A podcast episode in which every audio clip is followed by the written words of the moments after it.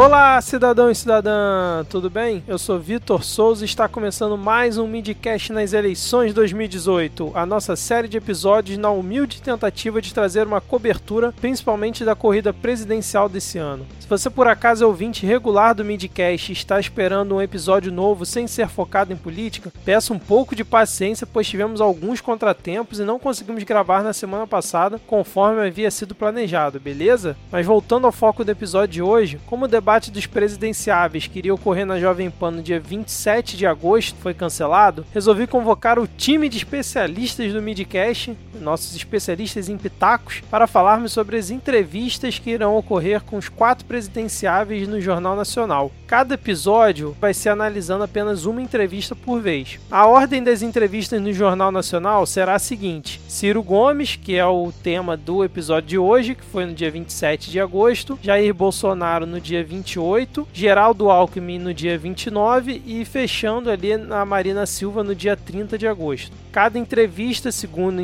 foi informado no Jornal Nacional, vai ter ali a duração de 25 minutos. Mas como logo na estreia com Ciro Gomes eles ultrapassaram esse tempo e a entrevista durou 27 minutos, esse tempo será estendido para os demais candidatos também. Então vamos começar analisando a entrevista do Ciro Gomes, que ocorreu no dia 27. Eu vou deixar link aqui no post do episódio é, para a entrevista completa, caso alguém não tenha conseguido assistir. Sem mais delongas, vou, vou começar aqui fazendo a minha análise e depois eu boto aqui o áudio dos nossos demais especialistas, já que para fazer nesse formato, cada um mandou o seu áudio e depois eu boto aqui para vocês escutarem, beleza? Então, assim, logo de cara eu achei que o, o, Jornal Nacional, né, ele formado pela bancada do com William Bonner e a Renata Vasconcelos, já começou meio que querendo intimidar o candidato, colocando ele para sentar ali no palco giratório da bancada, ainda em movimento. Ele já ficou meio assim, né, meio, meio na dúvida, mas acho que foi mais uma, uma brincadeira ali no, no início. E a entrevista já começou ali com William Bonner e a Renata focando bastante nas declarações polêmicas recentes do Ciro Gomes ali, né, sobre a Lava Jato, sobre o Ministério Público e meio que tentando produzir algum lacre, né, ou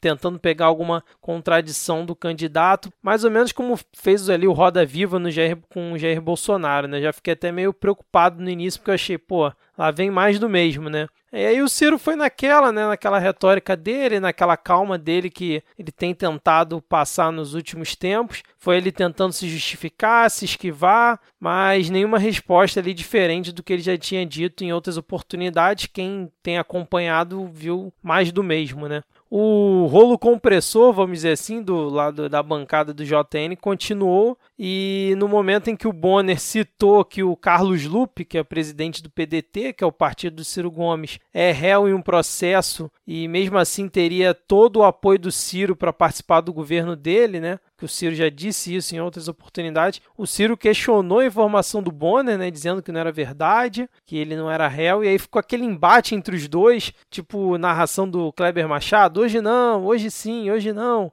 Aí onde um ficava falando pro outro que o Lupe era réu, que não era réu, né? E aí divergências à parte, uh, ficou aquela coisa meio dúbia e para mim um, um bate-papo ali, um debate que não levou, não acrescentou muito, né, para o eleitor né? E aí é, o pessoal continuou ali com artilharia pesada, eu diria que até mais pesada do que foi em 2014 com os outros candidatos. E aí questionaram o Ciro, né, se ele não estaria sendo simplista na proposta dele de dizer que vai retirar ou ajudar, depois foi até o termo que ele usou, né, o nome das pessoas do SPC. Para mim, acho que esse foi o ponto alto ali do, da entrevista, né? E aí o Ciro rebateu dizendo que tem como fazer, que ele estudou nesse último ano uma forma e que já havia até levado um manual para entregar ali em primeira mão para o Bonner, caso ele quisesse dar uma olhada. E aí que eu acho que foi nesse momento que a entrevista se perdeu um pouco, principalmente do lado ali da, da bancada, né? Do lado do Bonner, né?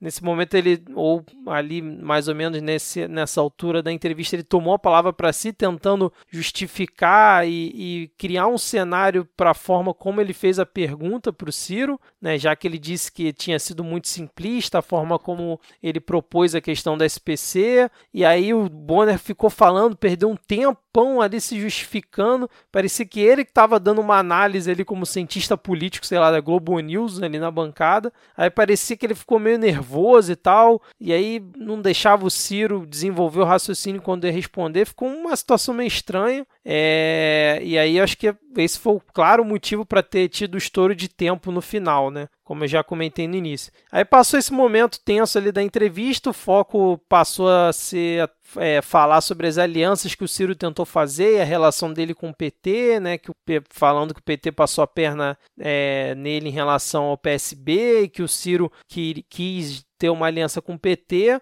Para mim ficou uma clara tentativa de tentar associar o Ciro né, como uma espécie de aliado do PT para um eleitor menos informado. E acho que isso foi ruim para a entrevista, pois na, naquele momento acredito que uma entrevista no palco do JN é, não seja o local ideal para ficar discutindo o bastidor político, né? ainda mais com um tempo de 25 minutos, que é um tempo curto, ainda mais uma coligação do Ciro com o PT que nem existe, né? Mas enfim. Aí depois eles focaram na questão do, da relação do Ciro com o governo do irmão dele no Ceará, dizendo que a criminalidade aumentou bastante depois desse período. Aí o Ciro deu a resposta dele, botou ali uma proposta dele para segurança pública. Aí depois eles focaram é, em outros assuntos, né? Foi ali uma, focou um pouco na parte da economia, focou um pouco ali na saúde, mas coisas rápidas e naquele bate-bola sem muita polêmica, sem muita artilharia pesada. Parece que a artilharia pesada do JN foi bem no início. E aí, chegando ali para o final, acho que o Ciro foi bem, né? Nos últimos dois minutos e meio, onde ele aproveitou um gancho do Bonner e falou naquela retórica dele tradicional, com termos simples e uma fala boa para a massa, né? Que está assistindo, né? Para o público, acho que focado do, do JN. E ele falou bem, falou bonito. Sim, para quem não está muito esclarecido e não acompanha muito, é um discurso que pode até atrair a pessoa, né? Na minha opinião, né? Fica aquela coisa com aquela pose toda que o Ciro fala e tal. Para mim, ele se saiu bem ali na reta final. Aí depois vieram aquele um minuto de consideração final que eles dão para o candidato. O Ciro também usou ali de termos mais genéricos, dizendo que queria ajudar a população e fechou a entrevista. Acho que foi mais ou menos isso que eu consegui é, analisar. Para mim, o Ciro se saiu bem, né? principalmente ali no início, ele, ele conseguiu resistir ali os ataques, não alterou o tom de voz, respeitou na maior parte do tempo, mesmo William Bonner, Renata Vasconcelos tomando muito lugar do, do, do, entrevistado, né? Uma hora ou outra só o Ciro falando, se você deixar eu responder, eu posso explicar e tal, com aquela coisa meio assim. Fico curioso para saber como é que vão ser os próximos entrevistados, principalmente o Bolsonaro, né? Que é o mais polêmico. Vamos ver como é que vai ser o comportamento do Jornal Nacional, né? Mas enfim, acho que é isso. Vamos agora então ouvir a análise do nosso patrão, do nosso Silvio Santos. Vamos lá, Silvio, fala aí o que, que você tem pra gente. Olá, senhoras e senhores, tudo bem? Aqui é o Silvio e hoje eu vou tentar aí dar alguns comentários, alguns pitacos na entrevista de Ciro Gomes no Jornal Nacional, na sua sabatina. Então vamos lá? Bom, eu acho que para mim o que marcou essa entrevista aí foi as contradições que eu percebi nele, né? Como por exemplo alguns discursos muitas vezes contra a Lava Jato, segundo ele os abusos da Lava Jato, né, de, de, destruição de reputação de alguns políticos e até mesmo de alguns civis que estavam fora da, da, da política, né, foi também ele que se, em muitos momentos se, se portou de forma contrária, né, alegando que receberia Sérgio Moro bala, ou então que colocaria todo o Ministério Público, esse pessoal da Lava Jato em suas caixinhas, isso foi levantado lá no jornal e ele citou alguns pontos, né, de justamente isso, do abuso, né, que segundo ele é, essa equipe jurídica extrapolou os seus deveres constitucionais, né? E ele se referia justamente a isso, a colocar cada um no seu devido campo de atuação sem extrapolar os seus limites, segundo ele, né? Ele também foi questionado lá sobre um político que agora me fugiu a memória, que segundo ele, num futuro governo dele, ele teria o seu ele teria o cargo à sua escolha, né? Esse político teria o cargo de sua escolha no governo do Ciro. E ele, o Ciro alegou, inclusive, diante do William Bonner, que mesmo hoje, diante das acusações, inclusive ele é réu, o, o William Bonner garantiu que ele é réu na justiça, né? Mesmo assim, ele confia nesse determinado político de olhos fechados. E uma questão que o Bonner perguntou, né? se não, se não haveria dois pesos, duas medidas, já que pro Temer é um corrupto, é um quadrilheiro e esse político ele daria um cargo às suas escolhas. Quer dizer, tem essas contradições que pelo menos para mim não é certa novidade, todo político tem esses seus dois pesos, duas medidas, mas uma coisa que me chamou a atenção ali foi o pelo seu histórico, né? Eu já sabia que ele já tinha feito parte do do PSDB, mas uma coisa que eu não sabia é que ele fez parte do antigo PDS, que inclusive na abertura do regime democrático, né, no final do regime militar, foi um dos partidos que apoiaram, apoiaram desculpe, o regime então ele, durante esse tempo de apoiador do regime, hoje parece que migrou aí para uma, uma esquerda, uma centro-esquerda, como ele se apresentou hoje, né? Hoje ele se apresentou aí como um candidato de centro-esquerda, ele visa o eleitorado de centro-esquerda. Hoje me pareceu que alguns discursos de esquerda que de repente ele adotou lá atrás, justamente querendo pegar esse eleitorado aí, e me pareceu hoje que ele ficou meio órfão, porque de repente ele ia perder uma outra parte do, do eleitorado. Então, muitas, muitos dos discursos que ele defendeu lá atrás, hoje ele não, não se manteve firme, vamos dizer assim, né? Mas tá aí sua entrevista e uma coisa a observar, né? São os economistas aí que eu gostaria de chamar a atenção, os economistas de todos os candidatos, que uma boa parte do, do, dos economistas são liberais, né? Onde, por exemplo, de oito candidatos, seis aí têm seu, seus economistas, né? Seus líderes econômicos com uma agenda liberal ou neoliberal, né? Que são eles o Álvaro Dias, o Bolsonaro, a Marina Silva, o Alckmin, o João Amoedo né, e, o Henrique Meirelles. E dentre esses seis, quatro deles fazem parte do Instituto Milênio. Isso fica só a título de curiosidade, né? Que é um think tank brasileiro aí de estudos econômicos. Alguns deles aí faz, fazem parte até do Plano Real, que é como o caso do Gustavo Franco, lá do João Amoedo. Mas e a alternativa para esses todos esses candidatos com uma agenda neoliberal, pelo menos na parte econômica apenas, né, seria o, o Ciro Gomes e o Guilherme Boulos, né? Sendo que o Ciro Gomes foi aí sua primeira apresentação, já com essas contradições aí que, a meu ver, não, não ficou muito legal, não. Não se manteve firme com os seus discursos de esquerda que ele fez lá atrás, já que ele quer angariar aí o seu esse eleitorado aí de pelo menos de centro-esquerda, né? Então é isso, pessoal. Obrigado aí a todos pela atenção e um forte abraço e continue aí com a gente aí pelo Midcast. Abraço. Maravilha, maravilha. Então agora eu vou colocar o áudio do Ítalo Martins, que está aqui de volta na, na, nossa cobertura das eleições. Vamos ver o que, que ele tem para dizer para gente. Manda brasa, Ítalo. Fala, ouvinte do Midcast. Quem fala é Ítalo Martins. Vamos aí a mais uma análise. Análise do Ciro Gomes no JN.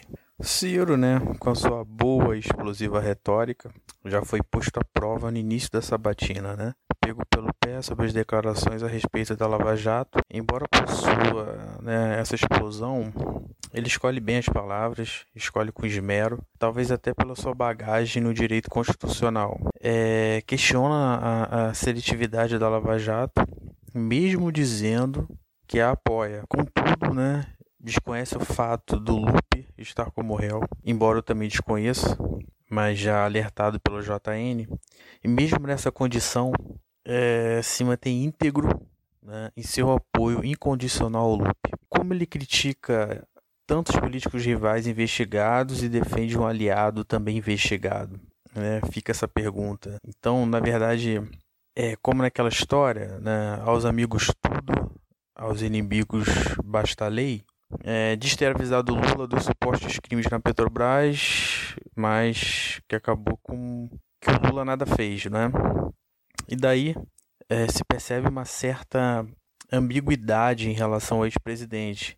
É, ele o critica ao ele, ele o critica ao passo que demonstra e usa um tom ameno nas palavras, é, talvez um, um cálculo eleitoral para não fechar as portas com a esquerda, de repente tentando adotar aí alguns órfãos petistas, né, parecendo que está usando, um, usando um toque pseudo-radical, isto já de forma a, a, não se distanciar do centro. Então, é, não é aquele discurso de esquerda raiz, porque ele também não quer ficar longe do, do centro, né, a qual ele até tentou se candidatar e, e não conseguiu, né, e hoje o centro apoia, apoia o Alckmin. É, esse centro hoje tão cobiçado pelo estamento burocrático, mas que não alcançou uh, até o momento os números esperados com o Alckmin. Com isso, essa aproximação poderia gerar uma união com a direita declarada no segundo turno. Quem sabe? Se ele quer se manter flutuando entre a esquerda e centro-esquerda, uh, no segundo turno, será? Pode existir essa possibilidade de uma união contra a direita. Quanto já famigerada retirada da SPC, né? Conseguiu contornar o questionamento do William Bonner, ainda mantendo o jargão ao final, né? Com a apresentação de um manual. Chegou até a ser cômico, né? Como ele conseguiu sair da situação. Bem, é isso. O Ciro caiu, caiu um pouco do cavalo durante a, a entrevista, mas aí ele consegue laçar, né? Ele laçou novamente o cavalo e, e conseguiu terminar, terminando até bem. É, do programa de governo não deu para saber muito por conta do tempo, né? e até pelo JN ter mostrado, ter se mostrado mais incisivo acerca das declarações feitas pelo candidato, é que eu acho que vai se repetir com os outros. Uh, não acho que tenha conquistado mais eleitores, é, eleitores de outros candidatos, né? No entanto, eu acho que aqueles que, que até então se mostraram fiel ao Ciro, eu acho que prova provavelmente se, é, eles, eles permanecerão uh, apoiando o candidato. Eu acho que ele não deu muita munição ali para quem quem o estivesse apoiando se tornasse se tornasse insatisfeito e viesse a, a trocar seu apoio. Acho que o seu eleitorado ficou intacto, mas como eu já disse, pelas escorregadas ali, não acredito que tenha conquistado novos. Então é isso, fico por aqui. Valeu, até a próxima. E fechando aqui a, a, nosso episódio de hoje, eu vou colocar aqui o áudio do Edgar de Souza, que também está de volta aqui na nossa cobertura, e vamos ver o que, que ele tem a dizer sobre a entrevista do Ciro no JN. Manda abraço, Edgar! Bom dia, boa tarde, boa noite aos nossos queridos 10 ouvintes do Midcast. Eu sou Edgar de Souza e estamos aqui uma vez mais para a cobertura das eleições 2018. William Bonner e Renata Vasconcelos conduziram a entrevista que, pera lá, não sei se foi bom ou se foi ruim para o Ciro Gomes ter sido o primeiro candidato. Foram mais ou menos 20 perguntas sobre corrupção, Lava Jato, Ministério Público, o projeto Nome Limpo, segurança, aliança crianças, isso tudo sem contar o pega pra capar. Logo no começo já teve dedo na ferida sobre aquela declaração do Ciro Gomes de receber a turma do Sérgio Moro a bala. Cirão, é claro, com toda a sua astúcia, já mandou bem. Oh, não é bem assim, as palavras foram tiradas do contexto. E claro, aproveitou também para alfinetar o PSDB, dizendo que tem tudo quanto é partido preso pela Lava Jato, mas que não tem ninguém do PSDB.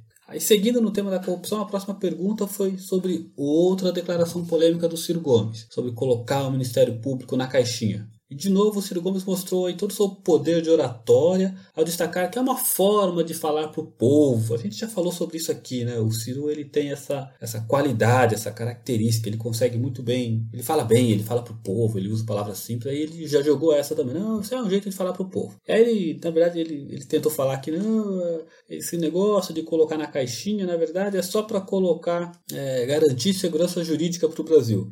E aí ele faz um gancho citando Montesquieu e o livro O Espírito das Leis para discorrer lá sobre os três poderes. E no final ele fala: não, o Ministério Público acaba agindo como um quarto poder. Calma lá, né, Cirão? Não, o MP é um braço do Poder Judiciário que, para funcionar bem, tem que ter quem julga, que é o juiz, quem defende, que é o advogado, e quem acusa, né, que é o Ministério Público. Então, o Ministério Público faz aí o papel de investigação e de acusação contra aquelas, aquelas pessoas, aqueles políticos, aqueles não políticos, enfim, as pessoas que são é, investigadas por qualquer crime. Claro que a gente tem que falar que o Ciro foi muito mestre e deve ter sido muito bem assessorado, mas ele foi muito bem ao usar aquele episódio de soltura do Lula naquele domingo fatídico, né? Prende, solta, prende, solta, prende, solta, prende, solta.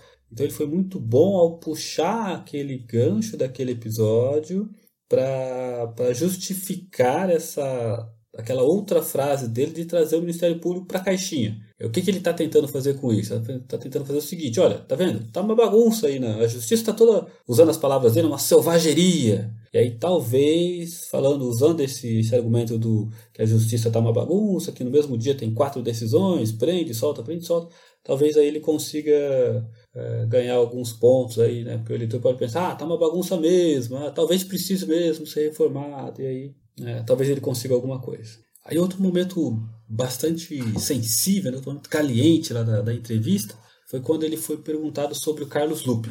Carlos Lupe é presidente lá do partido do Ciro, e o Bonner puxou toda a capivara do Carlos Lupe, acusado disso, acusado daquilo, corrupção, blá blá blá, para perguntar como você pode dizer é, que o Lupe poderia exercer o cargo que quiser no seu governo, sendo que ele tem uma ficha dessa? E aí o Lula, o, o Ciro foi. O Ciro me lembrou o Lula. Primeiro o Ciro falou assim: não, eu não sabia disso, essa informação está errada. É, então, igualzinho o Lula, não sabia de nada. Aí passa lá um pouquinho, ele teve lá uma. Né, nesse meio tempo teve até aquela coisa assim: não, eu não escolhi ninguém para ser ministro, eu nem sequer fui eleito. Aí o William Bonner fala: Não, estamos falando em termos hipotéticos, e o Ciro já corta ele. É, eu estou falando em termos assertivos, então fica aquela discussãozinha. Por fim, ele acaba concluindo que tem confiança cega no Lupe. Opa! Alguém aqui lembrou do Paulo Maluf falando sobre o Pita? Se ele não for um bom prefeito, nunca mais votem em mim.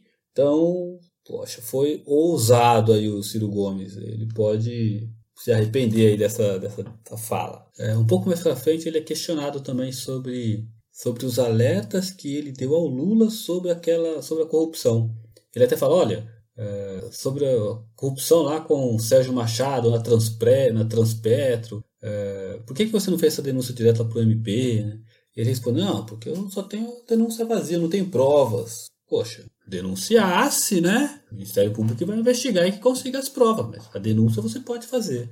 É, e aí o Jornal Nacional também fala, ah, você até pouco tempo só elogiava é, o Lula e como que... Só que começou a fazer crítica depois que as suas alianças não deram certo, né? Como que esse discurso está alinhado aí com o discurso anticorrupção? E aqui ele solta uma outra pérola, né? Que ele fala, poxa, é, eu quero falar das minhas propostas. Vocês que só perguntam sobre o Lula. Enfim, ele faz lá críticas eh, rasgadas ao governo Lula, principalmente nas questões sociais. Então ele fala muito bem de Lula, foi um bom governo, eu servi fielmente ao governo Lula. Enfim, critica aí os governos seguintes, consequentemente Dilma e Temer, ele critica ferozmente e que isso é um, né, um, um, claro aceno aí aos simpatizantes de Lula que, que não podem votar no Lula né, por motivos óbvios. Então e aí, por isso, minha leitura minha, né, por isso que sempre que possível ele faz lá um, um elogio ao governo Lula, fala que serviu fielmente. Quando entram, quando começam a discutir o tema de segurança, poxa, aí surge outra pérola, né? A Renatinha mereceu, né? Pô, foi erguer a bola justo pro, justo pro Ciro, né?